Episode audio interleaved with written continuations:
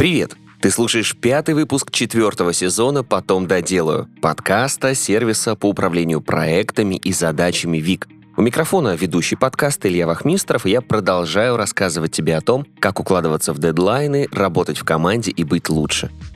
А в этом выпуске расскажу тебе о том, как удерживать концентрацию на задачах с помощью метода дублер. Каждый из нас сталкивался с состоянием, когда уже сложно концентрироваться на задачах. Сегодня разберем, почему снижается фокус, а также способ, который помогает с этим бороться. Бывает сложно просто начать выполнять задачи, и ты постоянно переключаешь свое внимание. Замкнутый круг выглядит так. Чаты в Телеграм меняются на разговор с коллегой, затем еще минуты две смотришь на свой список задач, потом ловишь уведомления из соцсетей и спустя минут 20 обнаруживаешь себя за дум-скроллингом, снова пытаешься вернуться к задаче и ничего не получается. У прокрастинации может быть несколько причин. Например, ты устал, и тебе просто нужно дать время на отдых.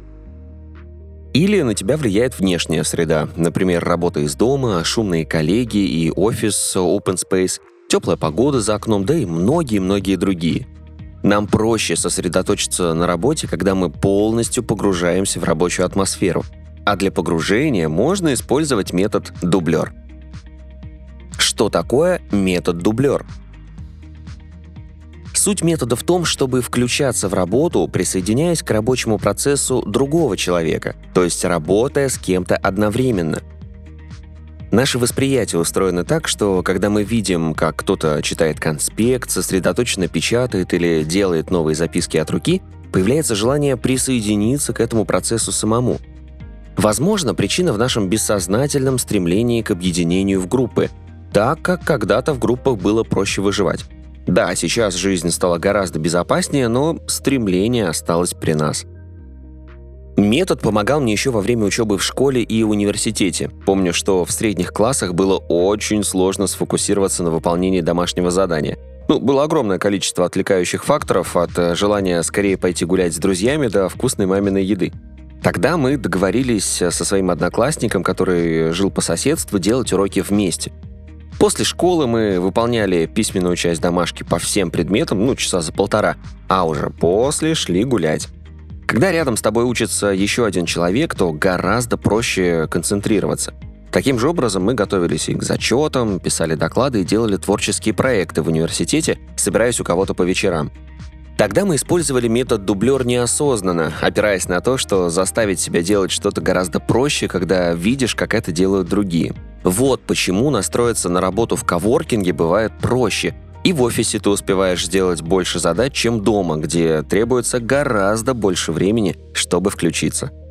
Кстати, тренд на этот метод активно используют YouTube-блогеры, снимая видео «Study Work With Me», на канале бизнес-сервиса Вик ты можешь найти плейлист для концентрации внимания. Правда, в нашем случае только музыку для фона. А вот что касается формата Study With Me, э, суть таких видео в том, чтобы создать рабочую атмосферу, когда ты работаешь из дома.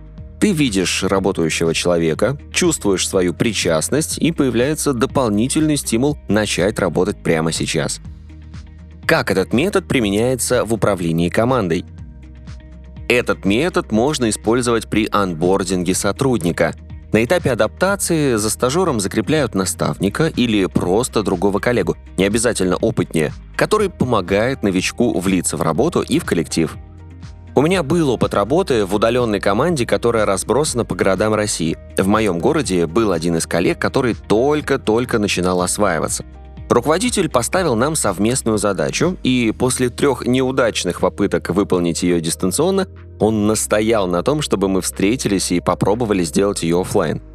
В результате на той встрече мы не только продуктивно поработали и выполнили задачу, но и договорились периодически встречаться, чтобы вместе поработать в кафе. Следующие задачи у нас различались, каждый работал в рамках своей зоны ответственности, но совместная работа помогла нам сконцентрироваться и влиться в работу команды в короткие сроки. Если формат удаленки не актуален для тебя, то стоит попробовать закрепить нового сотрудника за кем-то из команды. Помимо общей рабочей атмосферы, которую он получит, придя в офис, ему будет проще почувствовать свою причастность, когда есть как минимум один человек, к которому можно обратиться за помощью или обсудить рабочие моменты. Спасибо, что дослушал выпуск до конца. Делись этим и другими выпусками со своими друзьями и коллегами. Подписывайся, чтобы не пропустить новые. Ну и, конечно же, регистрируйся в нашем сервисе ВИК. ВИК отлично подойдет для управления личными задачами, например, для планирования дел, так и для работы в команде. Регистрируйся, чтобы стать эффективнее и делать больше. На этом все. До встречи в следующем выпуске.